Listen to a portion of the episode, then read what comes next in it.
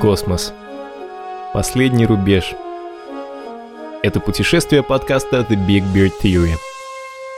Его миссия – каждый четверг делиться новостями науки и вместе с вами открывать новые горизонты знаний. Смело идти там, где еще не ступала нога человека –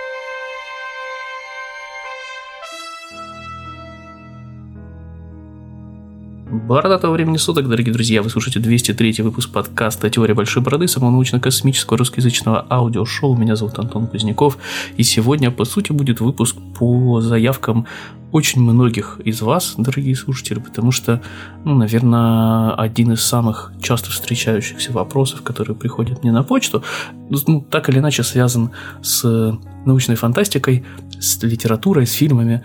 И, собственно, я решил, что это отличный повод для коллаборации с одним из моих любимых подкастов. Поэтому у меня в гостях сегодня Жанна Пояркова, также известная вам как Мор, автор подкаста Heresy Hub. Привет. Привет. А, давай, наверное, в двух словах расскажи вообще о себе, как ты связана с литературой и, собственно, как ты пришла к подкасту, потому что раз уж мы через подкаст так зашли. Привет всем.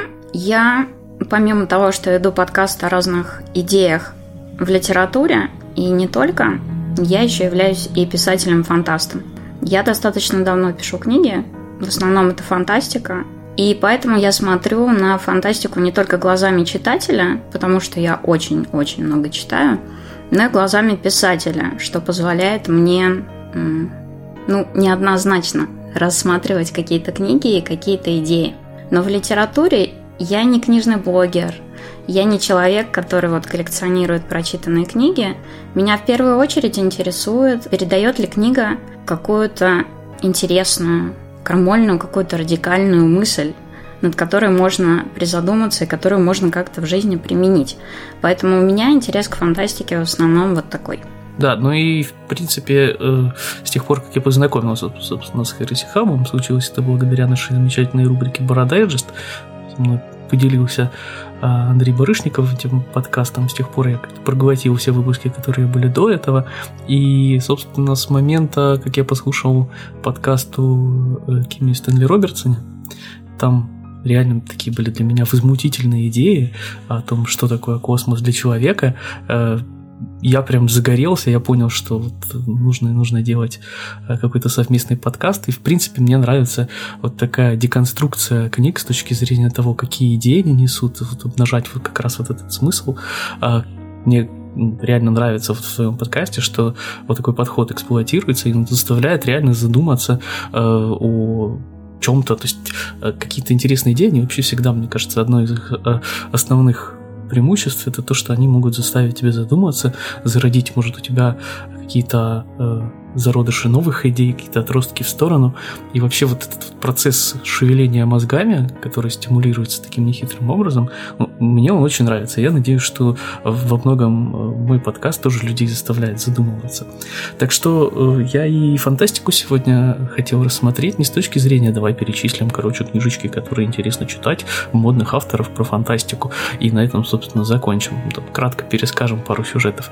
Мне кажется, это не очень интересно. У меня со списками плохо, кстати кстати, так что такой подкаст бы точно не получился.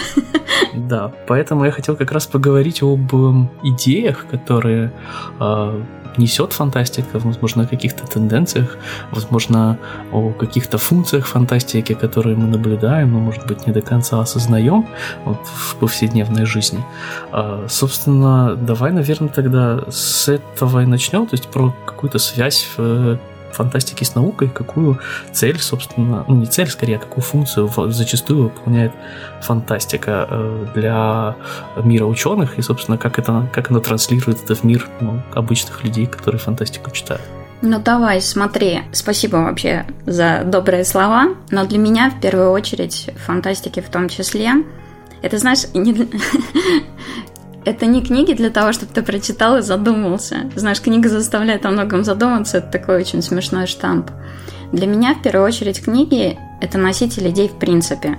То есть люди не придумали пока ничего лучшего для передачи идей. И поэтому все, что может как-то поменять твою картину мира, все, что может как-то радикально вообще преобразить твое мировосприятие, все это передается пока с помощью текстов. Мы, конечно, развиваем целую кучу разных других сред, но пока мы передаем это текстом. И я к фантастике в том числе подхожу как раз как к носителю таких вот идей, которые могут частично перевернуть картину мира и к чему-то подтолкнуть. Разумеется, фантастику люди пишут и для того, чтобы просто развлечься или как-то повеселиться. И я совершенно не отрицаю вот эту вот вещь, я тоже это люблю.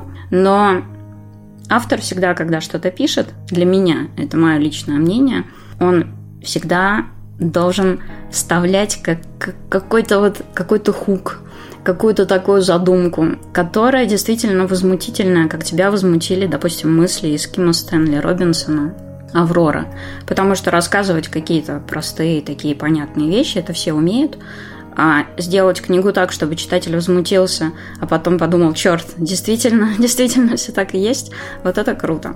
Ну, то есть получается, что книга, в твоем понимании, это некая такая капсула времени, в которую ты вкладываешь идею, делаешь из нее оболочку там, сюжета и прочих художественных приемов и отправляешь ее так в путешествие во времени вперед. Ну, практически, да. То есть я для себя это формулировала как м, книга – это такая бомба в коробке.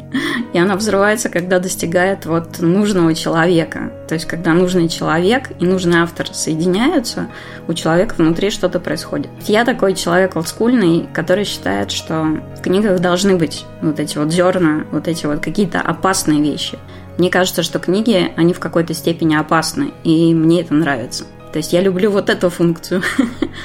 Получается, когда мы говорим о какой-то научной фантастике, давай тогда определимся, что вообще мы имеем в виду, потому что, исходя из того, что мы только что обсудили, мне кажется, есть такая сразу точка, где можно раздвоиться и сказать, что научная фантастика — это, может быть, книга, ну, давай обобщим сейчас произведение вообще в целом, которое, во-первых, имеет оболочку из чего-то такого сайфайного, то есть окружено какими-то там технологическими историями, происходит в будущем, фокусируется там вокруг каких-нибудь технологий и там, космических путешествий, а есть, получается, фантастика научная, которая в первую очередь а, вот это вот идейное ядро содержит в себе, которое относится так или иначе вот к каким-то научным изысканиям.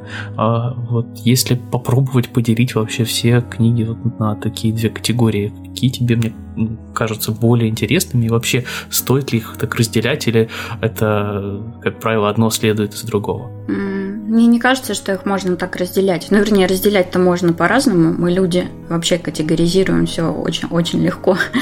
Мне кажется, что нужно смотреть на цели. Если говорить о науке, а мы с тобой все-таки собрались обсудить науку фантастики, то я вижу несколько задач ну вот, в разрезе таком научном. Во-первых, фантастика работает проектом, каким-то проектом будущего. Ну, это очень часто эксплуатируют вот этот клише, что фантастика – это какой-то макет будущего. И я отношусь к этому немножко более серьезно, чем к какому-то общему месту. Я из тех людей, которые считают, что фантастика фактически это черновой набросок мечты, черновой набросок будущего, как его рисуют себе авторы.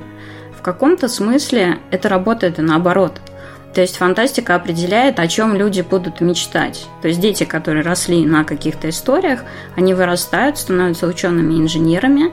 В детстве они там читают комиксы, фантастику, смотрят какие-то фильмы.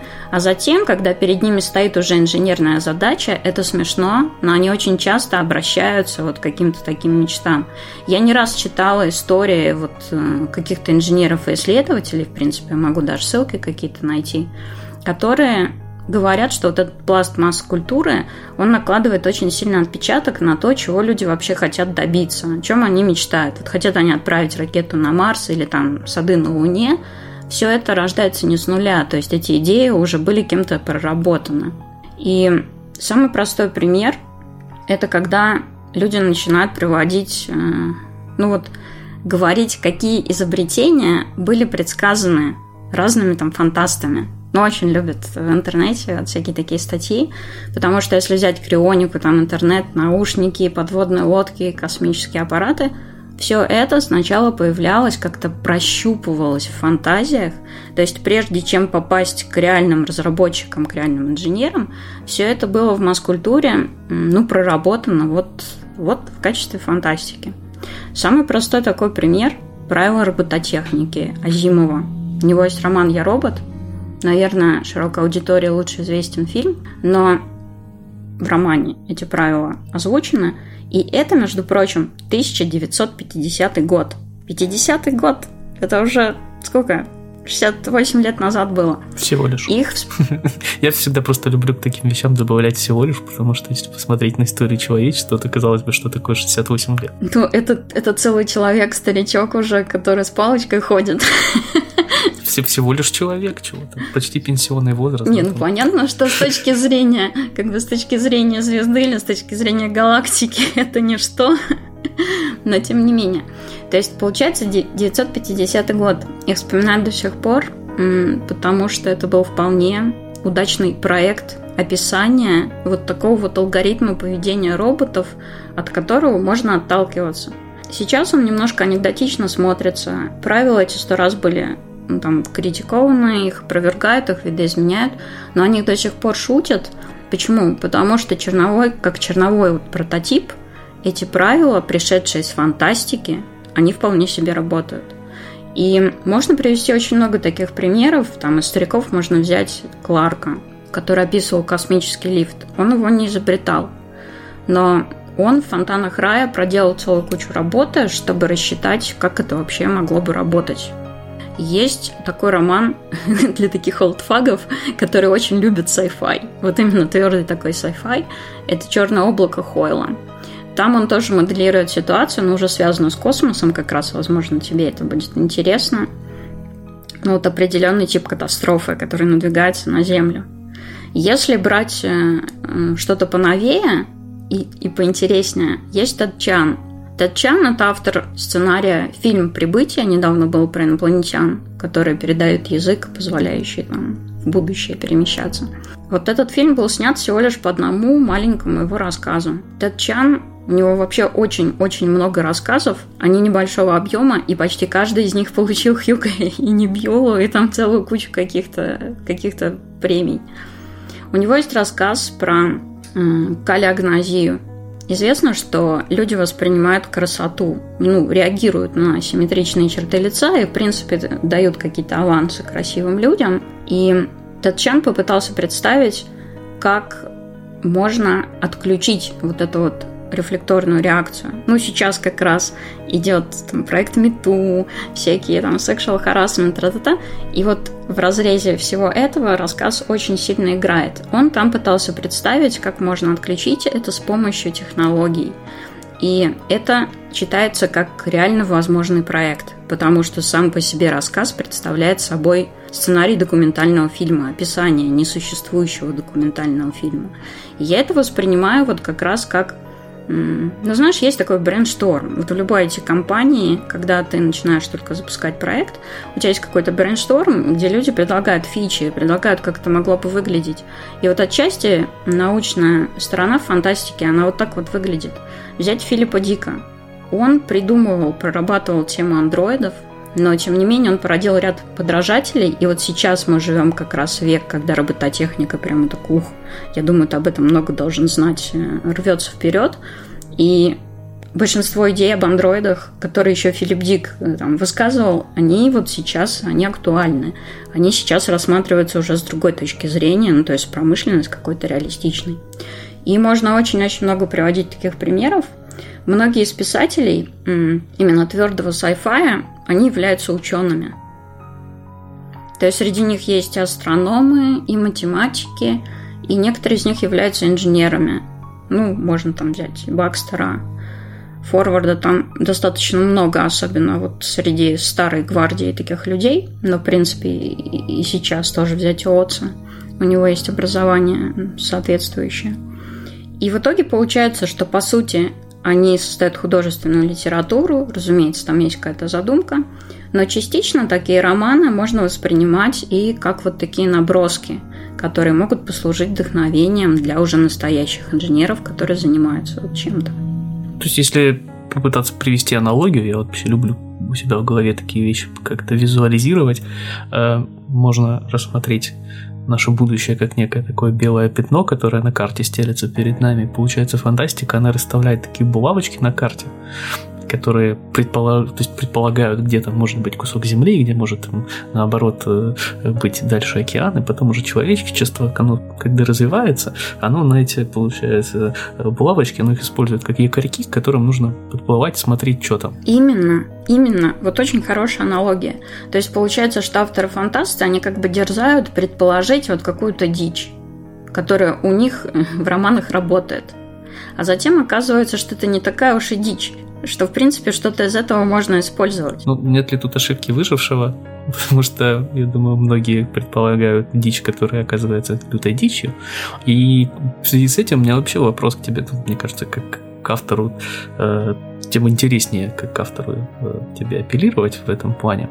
Э, когда мы говорим про sci-fi, вот мы говорим, что, допустим, у нас есть какое-то предположение будущего, вот возьмем в этой парадигме книгу, и, соответственно, должны ли этого мира, который ты создаешь, всегда быть прям жесткие целостные правила, и должны ли они основываться в первую очередь на правилах, которые есть у нас вот в нашей жизни? То есть должны ли там, грубо говоря, соблюдаться там законы физики, законы каких-нибудь социальных взаимодействий, но при этом ты можешь какую-то вот свою гипотезу туда внедрить и посмотреть, ага, если мы, вот, например, я не знаю, да, выключим людям механически какое-нибудь чувство, что как тогда будет выглядеть общество, как тогда будет выглядеть мир, или там, я не знаю, эм, придумаем мир, в котором можно там, выключать гравитацию щелчком пальцев. Э, абсолютно рандомный пример, но вот какую-то, мы берем реальный мир, что-то в нем какую-то часть изменяем, и уже на базе этих правил пытаемся проработать новый мир.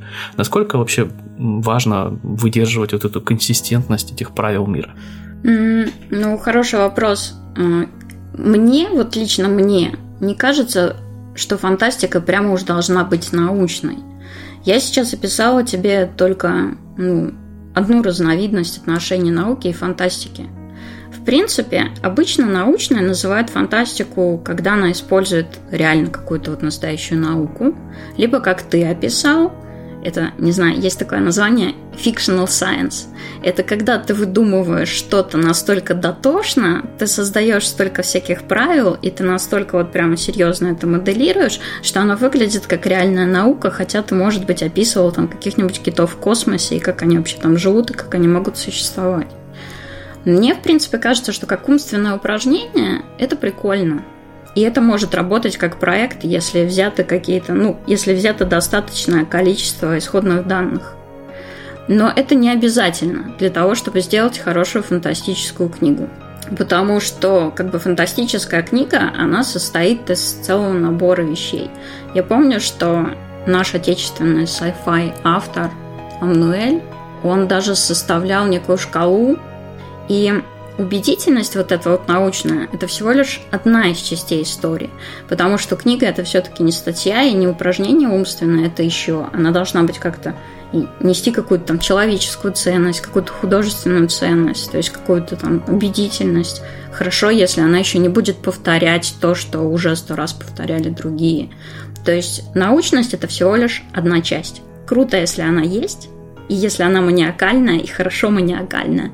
Но, в принципе, это не обязательно. Я думаю так. Получается, что мы рассмотрели, по крайней мере, вот э, ту часть фантастики, которая каким-то образом является вот таким забросом удочки в будущее и э, попыткой понять, а стоит ли вообще туда как-то двигаться или нет. То есть это как пробная мысленная экспедиция, мысленный эксперимент, который пытается нам сказать, вот, по крайней мере, силами автора, что будет, если мы вот пойдем развиваться в эту сторону или в эту сторону, или что если мы сделаем вот такой шаг.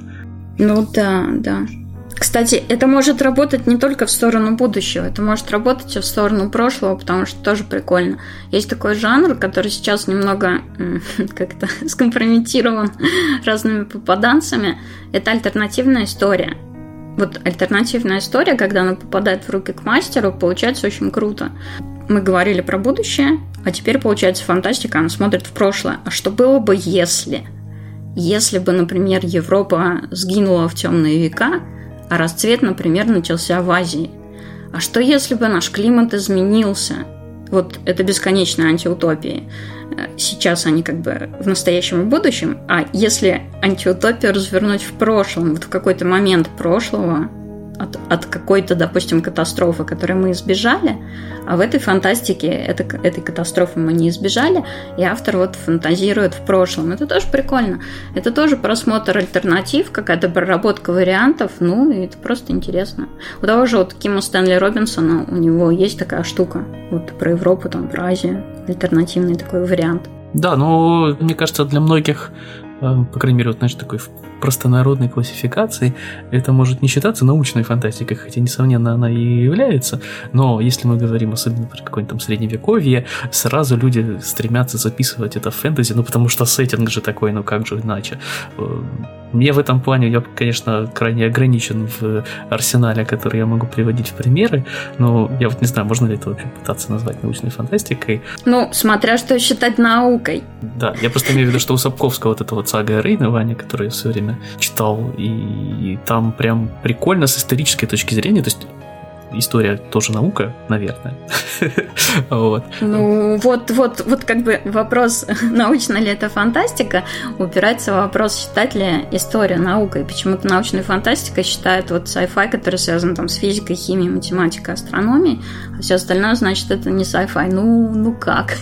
У меня другое мнение на этот вопрос. Ну, тут, да, тут все скатывается в определение, что такое наука в данном случае и что считать научным в фантастики. Собственно, поэтому я сказал, что просто народной классификации, скорее всего, это не будет записано в научную фантастику, хотя вот с точки зрения механики, которая используется, как бы, почему бы и нет, то есть почему бы, почему бы не считать, все принципы соблюдаются, ну просто немножко другой сеттинг. Но на самом деле, действительно, мы приходим к тому, с чего начинали, да, что важна в первую очередь какая-то идея, которая несет э, произведение, а не обертка, в которой она завернута в виде там сеттинга, в виде сюжета и так далее. Так что если мы говорим об идее, не несомненно, такие, такого рода фантастика тоже вполне записывается в э, ряды sci-fi. Не, ну смотри, sci-fi это просто научная фантастика. В нем выделяют hard sci-fi. Hard sci-fi это означает вот именно наличие каких-то фундаментальных наук в теле произведения. То есть hard, он от как бы от фундаментальных наук появляется там. Вот hard sci-fi это да, это математика, там, физика, тролливали. А в принципе sci-fi наука там может быть разная. Например, есть интересные всякие вещи, связанные с биопанком. Ну, в принципе, биология тоже в hard sci-fi вписывается, поэтому вот все фундаментальные науки, они, они живут в hard sci-fi. А, ну, собственно, мы рассмотрели одну из функций фантастики, то, что мы говорили, да, это как проект будущего, как такой мысленный эксперимент, но есть же еще и другие функции фантастики. Вот, например, э, ты у нас в шоу-нотах приводишь пример черного зеркала, я за него схвачусь, так как это я смотрел, все остальное я не читал, мне должно быть, наверное, очень стыдно. Но э, вот вопрос рефлексии, вопрос, э, э, собственно, а куда нас может это завести, собственно, куда нас это уже завело, берется, рассматривается какой-то аспект, э, возможно, возводится в какую-то степень абсолюта, э, несмотря на то, что только ситхи возводят все в абсолют. И, значит, происходит такая рефлексия на сегодняшний мир, на сегодняшнюю ситуацию, каким-то образом значит, пытается автор выразить, видимо, мнение свое о текущем положении дел. Что ты думаешь о такой функции? То есть, может, какие-то примеры, которых я не знаю, наверняка их дофига, давай честно. Ну, слушай, примеров, да, очень много, но, по-моему, сейчас самый пример это новостные ленты разные технологические. В общем, я когда думала об этом, я недавно делала выпуск по Маклюину, и он оказался, Маклюин, автор основного такого труда по медиа, он оказался очень современным, и в книге я столкнулась с фразой о том, что он видит задачу писателей и задачу вообще людей искусства в том, чтобы рефлексировать над опасностями смены технологий, которые меняют и жизненный уклад. У нас сейчас это происходит с интернетом. То есть у нас наличие сети и полностью перемещение основных функций нашей в сеть, оно меняет наш уклад как человечество. И вот если бы Маклюин мог это сказать, он бы сказал, что да, фантастика, вот она рефлексирует, размышляет над всеми этими опасностями. Самый простой пример такой рефлексии – это киберпанк. Киберпанк – это хай-тек, и low life. И, в принципе, в этом описании все уже есть. Я говорю, то есть, получается, э, здесь роль такого предостережения, что ли, несет фантастика, которая пишется в таком стиле. То есть функция в том, чтобы предупредить, или в том, чтобы попытаться как-то заставить людей посмотреть э, на себя и подумать, а может быть не стоит, может быть мы делаем что-то неправильно. То есть меня, честно говоря, немножко странные вот эти вот моменты. Я их не очень люблю ни в кино, ни в других там, э, элементах искусства. То есть Потому что, ну, а с одной стороны, да, это может быть интересный мир, и за которым интересно следить, ну, киберпанк, пожалуйста, куча примеров хорошего киберпанка, но в то же время вот этот вот посыл антиутопический, что вот, вот, посмотрите на нас, сейчас будет все плохо. Вот мне кажется немножко несостоятельный. Но это такое, это вот личное мнение, которое мне, меня почему-то смущает в такого рода фантастике. Возможно, я что-то неправильно понимаю. Mm, ну смотри, тут есть два момента. Один момент, ты действительно прав, вот взгляд в будущее в каком-то черном ключе, какое-то вообще неверие в будущее, оно сейчас просто воспроизводится, потому что это штамп. Например, недавно был конкурс, который довольно забавный, конкурс про конкурс рассказов про будущее и бессмертие в будущем. Он был организован какой-то конторой русской, и это была возможность для фантастов, ну, наверное, впервые заработать приличное количество денег. То есть победителю вручали миллион рублей. Круто, да? Угу. Ну, для фантастов определенно круто, они все время печалятся, что очень мало денег. Так вот, в результате этот конкурс был проведен, и все рассказы, которые вышли в финал, они рассматривали будущее и бессмертие само по себе как нечто плохое. Меня это очень удивило. Ну, то есть ни одного рассказа не было какого-то позитивного.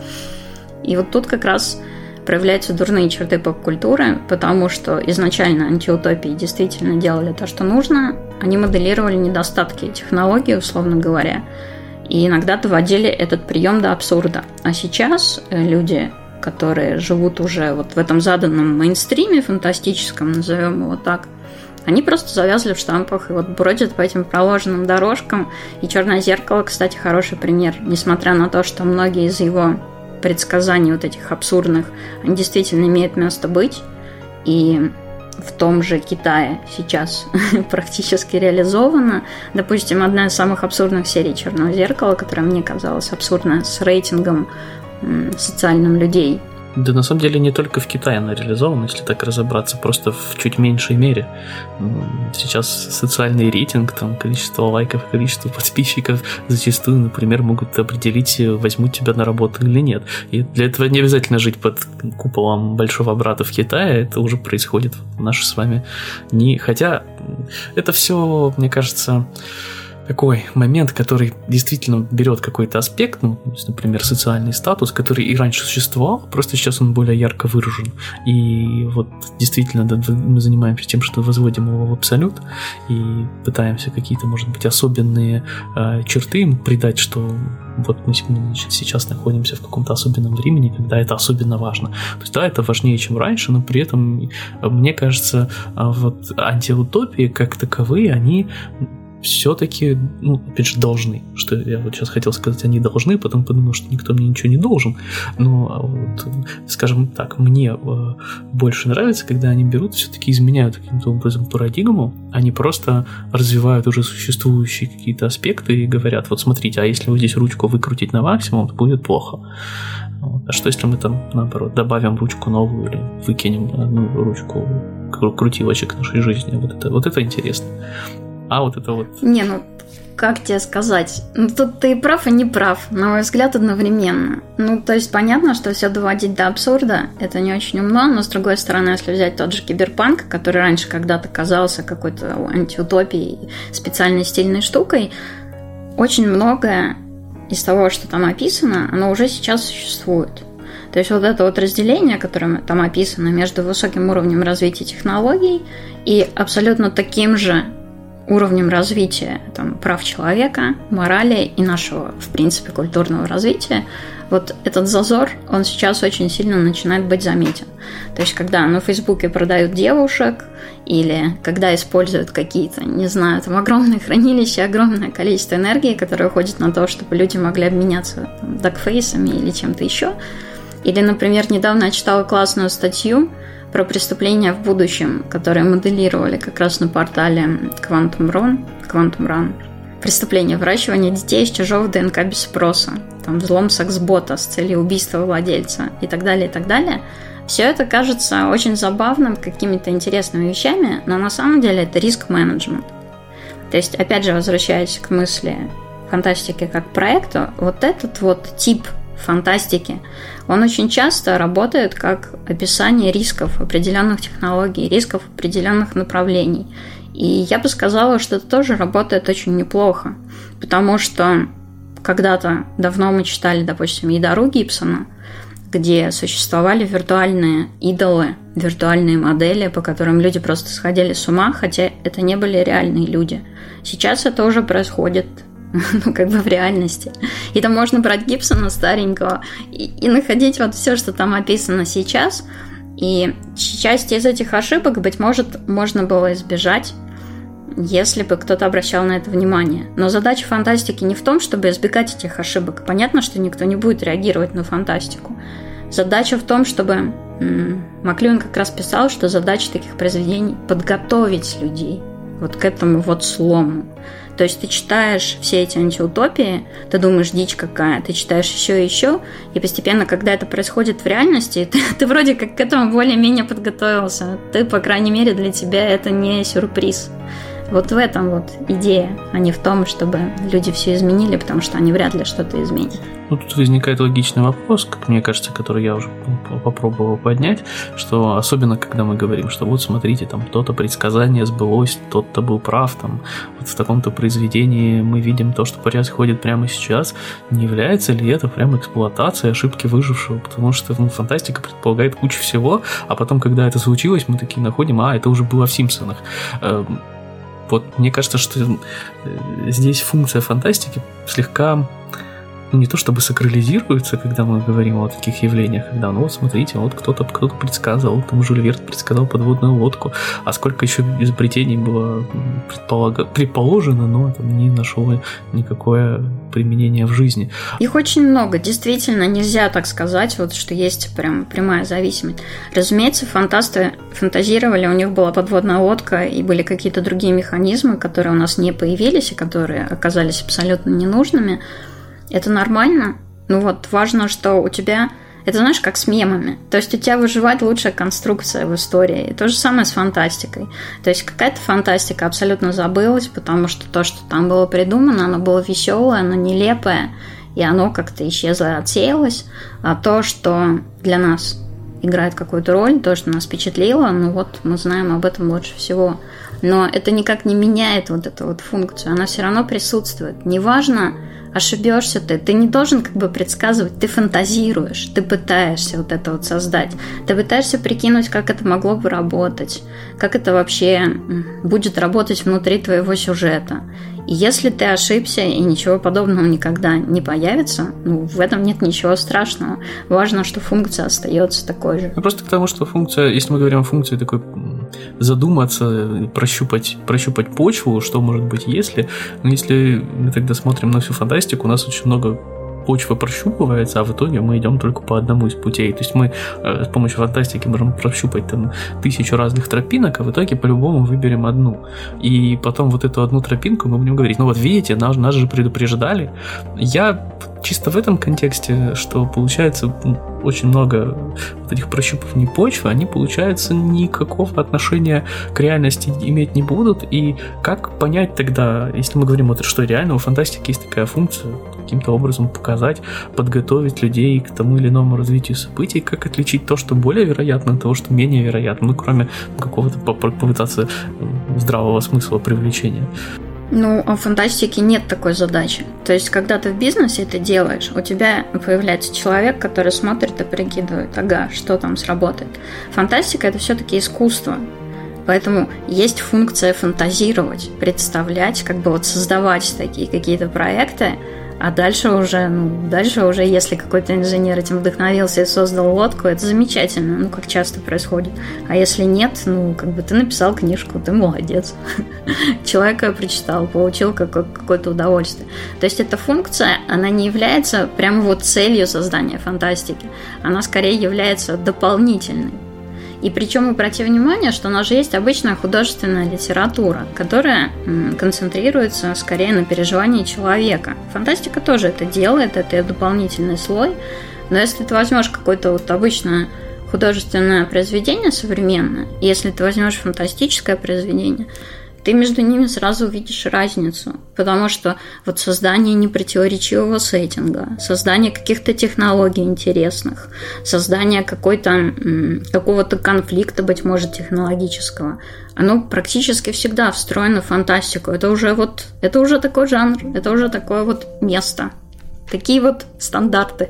Ну, то есть, э, получается, если мы говорим о фантастике, действительно не стоит э, забывать о том, что это и просто литература, просто там, э, произведение искусства какое-то, и не лишено, соответственно, она эм, каких-то функций и признаков того, что происходит обычно с э, произведениями искусства, в том числе способность, точнее не способность, а вот возможность выражать э, какую-то свою позицию, какую-то свою повестку дня и преломлять ее через призму того творчества, которым ты занимаешься. То есть в этом плане научная фантастика тоже вполне так работает. То есть кто-то может там какие-то, не знаю, свои политические взгляды путем изображения их, возможно, в слегка гипертрофированном мире э, выражать, возможно, какие-то другие э, моменты, на которые хочет человек обратить внимание и заставить, опять же, ну, грубо говоря, сделать такой стейтмент. Э, вот, может, э, тоже какие-то яркие примеры из того, что, что стоит почитать, не почитать вот в этом контексте. Слушай, ну я больше всего люблю фантастику ближнего прицела, если честно. Это фантастика, которая, ну, как бы формально это фантастика, а реально это уже почти технотриллер. То есть время воплощения вот этих вот всех фантазий, оно очень близкое. Ну, например, вот есть роман Nexus на Амарамиза. Это сотрудник Microsoft, который в том числе написал вот такую фантазию, такой вот триллер на тему возможности использования нанотехнологий для передачи мыслей и вообще для контроля над человеческим сознанием. Ну, как бы это фантастика, совершенно определенно. Но, с другой стороны, технический бэкграунд на Марамиза, он дает возможность, ну, так поразмышлять над тем, как это в принципе могло быть. Или, например, есть фантаст Паоло Бачигалупи. Он очень много пишет разного Яна Далта, но помимо этого он пишет классные романы вроде «Заводной» или «Водяного ножа», где он рассматривает какие-то климатические катастрофы. И это такие, знаешь, катастрофы ближнего прицела. И это одновременно и классная художественная литература, потому что «Водяной нож» ну, это такой крутой журналистский боевичок про мир, где недостаток влаги, про США, в котором не хватает уже воды, и про то, как изменяется вообще взаимодействие людей в такой вот, в такой вот схеме. Это, с одной стороны, выдумка, а с другой стороны, она настолько близко находится к нам, что очень легко представить, что это сработает. Очень классно работают современные романы Гибсона. Кстати говоря, Гибсон, современный именно Гибсон, а не отец киберпанка, который был там когда-то, а, он очень круто работает с изобретениями ближайшего будущего. В одном из своих романов последних, очень недооцененных, кстати говоря, аудиторией, он описывал и дополненную реальность еще до того, как она там стрельнула в Pokemon Go и ряде других проектов. В периферийных устройствах он описывал возможности применения 3D-печати и верта. И это одновременно интересная история, там классные персонажи. И в то же время человек там поразительно работает вот с этим таким ближайшим будущим. Он из него как бы выплавляет такие очень любопытные лабиринты. Ну, еще целая куча всяких вещей можно, конечно, называть. Тут все зависит от вкусов. Если говорить о научной фантастике как проекте, то это Ким Стэн Робинсон, конечно, в первую очередь. Ким Стэнли Робинсон. Вот терраформирование Марса, там, работа высадка на Луну, какая-то работа с климатическими катастрофами. Вот это такой дотошный автор, такой дотошный вот именно в отношении инфодампов, что это просто спасу нет. Вот те люди, которые любят такой вот подход, ну вот надо читать. Еще я бы очень порекомендовала Игона, а, потому что Игон, он даже не всегда пишет э, science fiction, он часто пишет fictional science. То есть он создает, он настолько продумывает серьезно свои вселенные, что тебе кажется, что все это действительно должно работать, хотя все это выдумка. Он берет научную гипотезу и начинает вот из нее разворачивать миры по жесткой научной логике. То есть он населяет этот выдуманный мир существами, которые живут вот в правилах этого мира, ставит перед ними какую-то там исследовательскую задачу, и, и все это читатель вместе с ним, грубо говоря, познает этот мир. Игон очень классный и очень сложный автор. Вот есть фанаты именно таких сложных книг, вот им туда. Ну вот тебе несколько примеров, если хочешь еще что-то, говори. Да, ну и, э, слушай, мне кажется, попробовать подытожить наш сегодняшний выпуск, который, вероятно, станет первой частью. Мы, конечно, посмотрим на э, то, как наш выпуск воспримут. Возможно, э, фантастика интересна будет только нам, но, как я уже сказал, судя по количеству вопросов, которые мне присылают по этому поводу, эта тема животрепещущая. Я очень рад, что мы значит, смогли в нее так э, вписаться, хотя как я почти всегда говорю в выпусках с гостями, когда мы затрагиваем какую-то новую тему, мы на самом деле только по поверхности вот так вот ноготком немножечко соскребли всю э, глубину того, что на самом деле существует по этой теме. Еле-еле коснулись.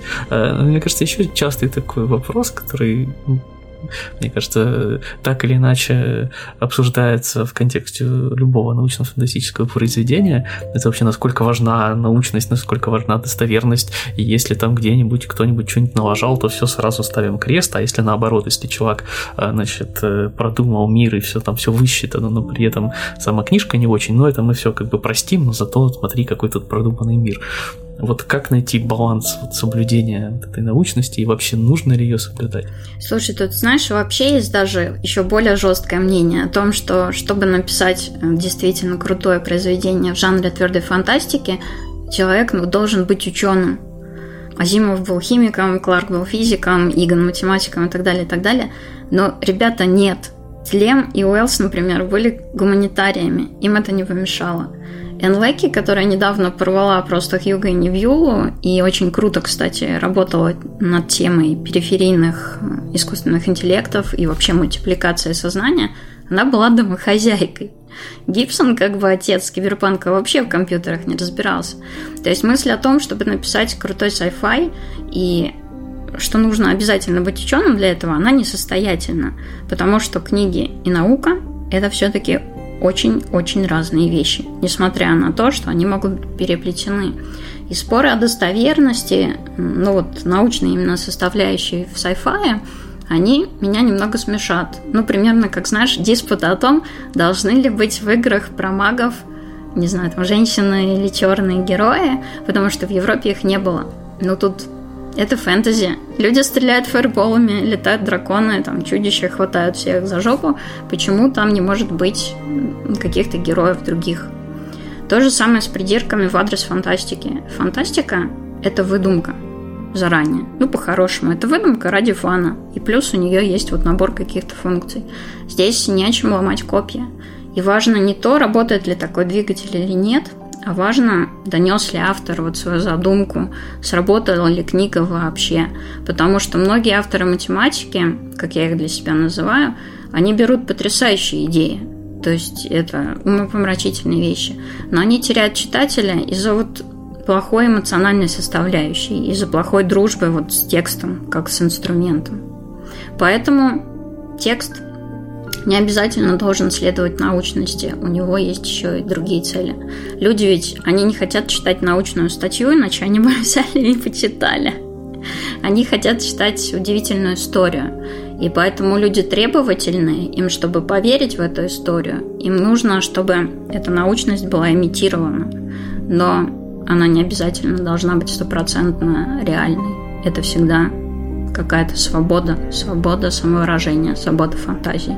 Я Мне думаю... вообще нравится тут аналогия с э, играми про якобы средневековье, ну, про фэнтезийный сеттинг. И действительно, э, как бы я тоже что уже упоминал сегодня в выпуске, но фантастика никому ничего не должна. И все наши вот эти вот, ну, ну должно же быть так, это исключительно наши предрассудки. И на самом деле их стоит в себе э, вычленять и вовремя уметь э, давить, потому что иначе это ведет к неминуемому разочарованию. Э, мне в этом плане э, есть с чем сравнить. Мне иногда, знаешь, пишут по поводу подкаста, что, мол, вот у меня выходит какой-то выпуск, который отходит от темы космоса. И говорит, ты что, что, у тебя же подкаст про космос, должно быть все время про космос. Или наоборот, если я делаю какое-нибудь ответвление вот в сторону, не знаю, там, эсперанто, и языка с точки зрения теории информации, или там в технологии Формулы-1 мне пишут наоборот, ну ты же как бы ты чё, э, э, хочу больше научности, поэтому давай, а ты все время про космос, должно быть больше научного. Вот это вот должно быть, э, когда мы говорим о каких-то действительно авторских моментах, это ну, предрассудок, который ни к чему не ведет, кроме как к собственному разочарованию. Поэтому фантастику действительно, наверное, нужно воспринимать такой, как она есть, и не требовать от нее чего-то. То есть, тем более, когда есть такой широкий спектр, начиная, вот я же говорю, от какого-нибудь э, совсем близкого к фэнтези, ну, почему близкого, начиная с какого-нибудь вообще фэнтези, на, заканчивая... Ну, Звездные войны, это же фэнтези, ну, фэнтези в космосе. Да, нет, я имел в виду, что спектр от вот, вот реально такого Звездных войн, в которых вообще взят, взят сеттинг, и в нем построен какой-то мир, который, ну, мало имеет общего с реальностью, да, с которым можно придираться к тому, что бластеры издают звук в космосе, а в космосе же нету воздуха. Как же так?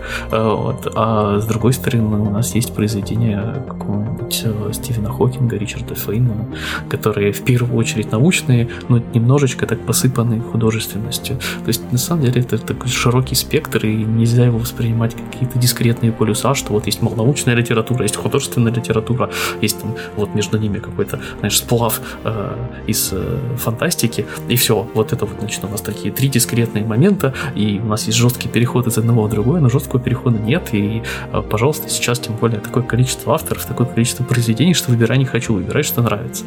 Так что требовать чего-то научности от фантастики, тут я согласен, абсолютно нет смысла никакого. Ну, слушай, люди обычно требуют, когда они уже достаточно, ну, назовем так в кавычках, взрослые, и они не могут поверить в фэнтези в духе Звездных войн, им просто нужна более, более серьезная... Именно, именно. То есть вот тяга к этой научности, это желание поверить человеку, которому очень сложно поверить во всю эту ерунду. Ему нужно, чтобы над этим как следует потрудился автор. А ну, ну уговаривай меня счету. сильнее, а ну сильно лучше уговаривай, а ну придумывай лучшие аргументы, почему ну, это правда. Ну, как бы, ну мы шутим, но мне кажется, что в этом все-таки есть как бы доля правды. И, кстати, ты сказал, что авторов сейчас очень много. Это действительно так. И люди сейчас любят поднувать, что вот когда-то раньше был настоящий твердый sci-fi. Кстати, есть даже такая шуточная шкала твердости sci-fi в интернете. Там, по-моему, что-то 6 или, или 5 уровней, точно, точно не помню. От самых вот таких вот дурацких до самых таких суровых, вроде лестницы Шильда Игона. Так вот, люди любят говорить, что раньше вот был sci-fi, а сейчас, значит, авторы ничего не пишут. Я придумал, я придумал деле... способ, как, как, значит, проверять книжки на твердость sci-fi. Значит, берешь книжку и начинаешь ее царапать другими книжками, начиная от Толкина, заканчивая Ландау Лившицем. Вот, э, знаешь, как шкала Мосса твердости материалов. Чем царапается, твой, такой коэффициент значит, присваиваем. Вот, если мы возьмем какого-нибудь тогда... Ну, Толкина как-то обидно, ну да, возьмем, я не знаю, что такое самое, самое мягкое в мире фантастики ну, как, какую-нибудь ису... Ну, да, да, это немножко, немножко абсурдно, согласна. И, кстати, знаешь, в фэнтези сейчас тоже есть течение, которое делает ставку именно на реализм и наукоподобие, и когда ты сталкиваешься с очередным томиком, а там автор явно сидел, и вот выдумывал непротиворечивую какую-то магическую систему, а, как камушки взаимодействуют друг с другом. Да-да-да, или что-то еще. То есть он выдумывал вот этот fictional science внутри своего фэнтези, и ты думаешь, ну зачем? Не, ну это прикольно, опять же, как умственное упражнение, но это не обязательно э, приведет к хорошей книге. Вот о чем я. То есть, может быть, стоило фокус сделать на другие вещи, более важные для читателей. Так вот, сейчас sci-fi очень много. И твердого sci-fi очень много, и наоборот, сейчас расцвет, я бы даже сказала. И так как у нас есть интернет, и авторы могут черпать вот научные знания, научные материалы, сейчас очень-очень-очень много классных историй. И даже есть э, даже переведенные есть у нас польский, допустим, НФ-автор, вот Яцек Дукай, например, как такое неизвестное имя, быть может, для читателей. То есть у нас даже есть возможность почитать польского научного фантаста. У нас есть издание новое Грега Бира и Вернона Инджа, и, не знаю, Алистера Рейнольдс, Рейнольдса, условно говоря.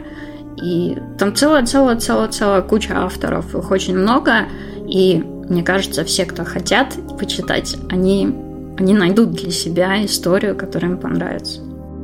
Ну, тогда предлагаю на этой замечательной ноте э, этот выпуск подкаста заканчивать. Э, я надеюсь, что это будет не последний э, выпуск в, этой серии, что тебе у нас понравилось, и ты придешь еще.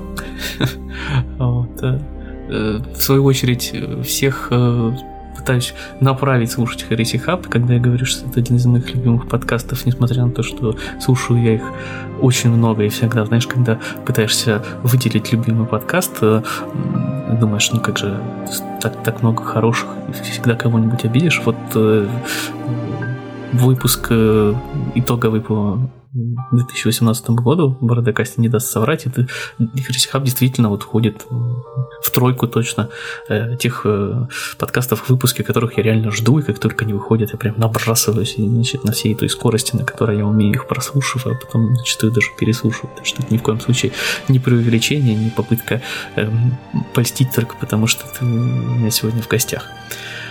Ну, это очень круто.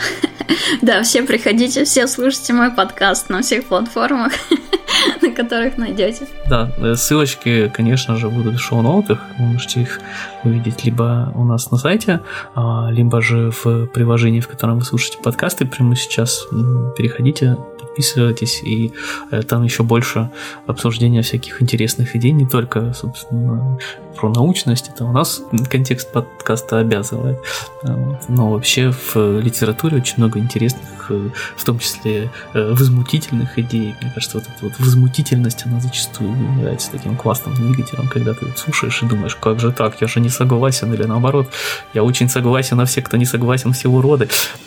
И вот такие сильные эмоциональные отклики вызывают. И это прям круто, когда подкаст вызывает сильные эмоциональные отклики. Как-то так. Э, напоминаю, что поддержать этот подкаст вы можете, э, поставив ему оценочку в приложении Apple Podcasts, либо же iTunes на компьютере. Это крепко поможет ему э, стать выше в рейтингах. Также вы можете поддержать наш проект на Патреоне несколькими баксами, если у вас есть такое желание получить это различного рода дополнительный контент, которого там уже достаточно много. И напоминаю, что вы получаете не только к будущим выпускам доступ, но и ко всем предыдущим, в том числе там есть после шоу «Теории большой бороды», которое называется «Ультима», э, и все это доступно по адресу patreon.com slash а, Ну, а на этом я предлагаю прощаться. Тебе большое спасибо, что пришла. Мне точно уже кажется, что это один из моих любимых и самых интересных выпусков за последнее время. Опять же, не пытаюсь что-то преувеличить, это действительно, действительно так. You're welcome. Всем пока. Окончательно теперь с вами прощаемся. До следующего четверга. Да пребудет с вами сила и пока-пока.